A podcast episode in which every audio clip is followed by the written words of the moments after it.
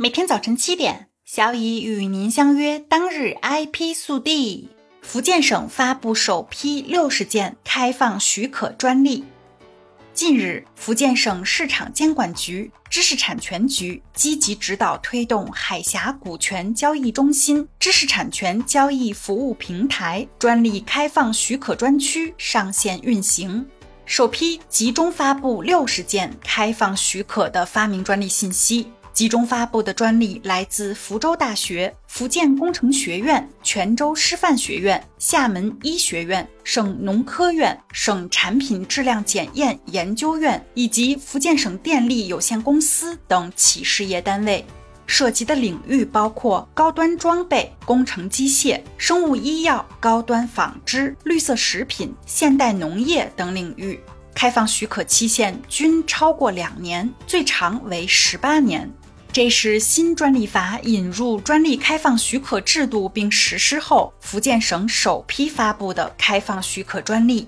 在多方联合推动下，已促成福建省产品质量检验研究院、厦门百安兴新材料有限公司、福州金博建材有限公司、福州鼎成信息科技有限公司共有的发明专利，一种化学建材透黄风险评价的检测方法达成许可交易，被许可方为福建惠州涂料科技发展有限公司。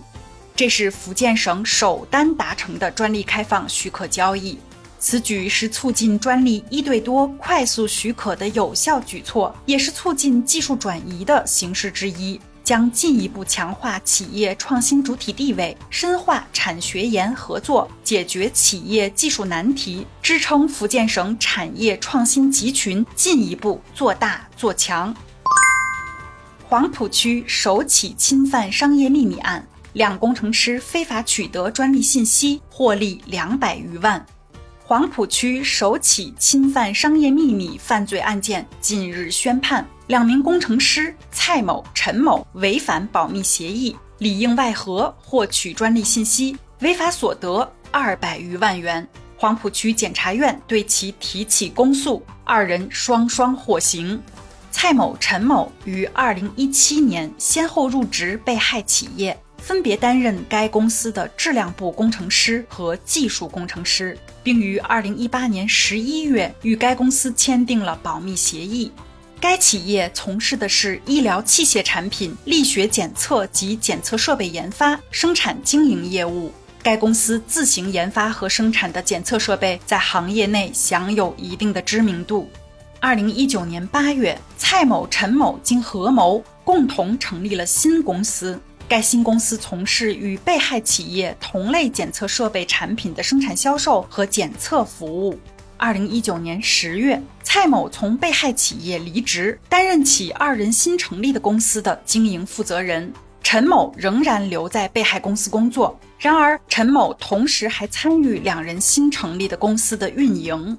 在此期间，陈某陆续将其在被害公司工作过程中所接触到的或以不正当手段获取的专利设备技术图纸信息和设备运行专用控制程序，通过微信发送给蔡某，再由蔡某按照该技术图纸信息和程序制造相关系列设备，共计二十二台。均以二人新成立的公司名义对外承接相关检测业务，并将相应技术图纸信息和运行程序存储于二人新成立的公司电脑中。经知识产权技术鉴定，被害企业相关设备的技术图纸及所在技术信息，以及设备运行专用控制程序都具备非公知性。而二人新成立的公司所制造的二十二台设备及该公司电脑中存储的相应技术图纸所包含的相关技术信息及运行程序，与被害公司的上述信息和程序实质相同。经审计后查明，二零二零年初至二零二零年十二月期间。二人新成立的公司使用该二十二台设备开展检测业务，所获违法所得合计二百余万元。今年六月二日，黄埔区检察院对被告单位即二人新成立的公司以及被告人蔡某、陈某以涉嫌侵犯商业秘密罪提起公诉。近日，法院以侵犯商业秘密罪判处被告公司罚金一百八十万元，对蔡某和陈某均判处有期徒刑一年零六个月，缓期一年零六个月，并处罚金。同时，检察官将蔡某和陈某开设的公司追加认定为被告单位，督促并落实其全额缴退违法所得二百余万元。并对被害单位作出真诚道歉，最大程度地维护了权利人的合法权益。今天的 IP 速递就到这里啦！本节目由 IP 彭浩人策划，由小乙为您播报。欢迎搜索订阅每日 IP 速递，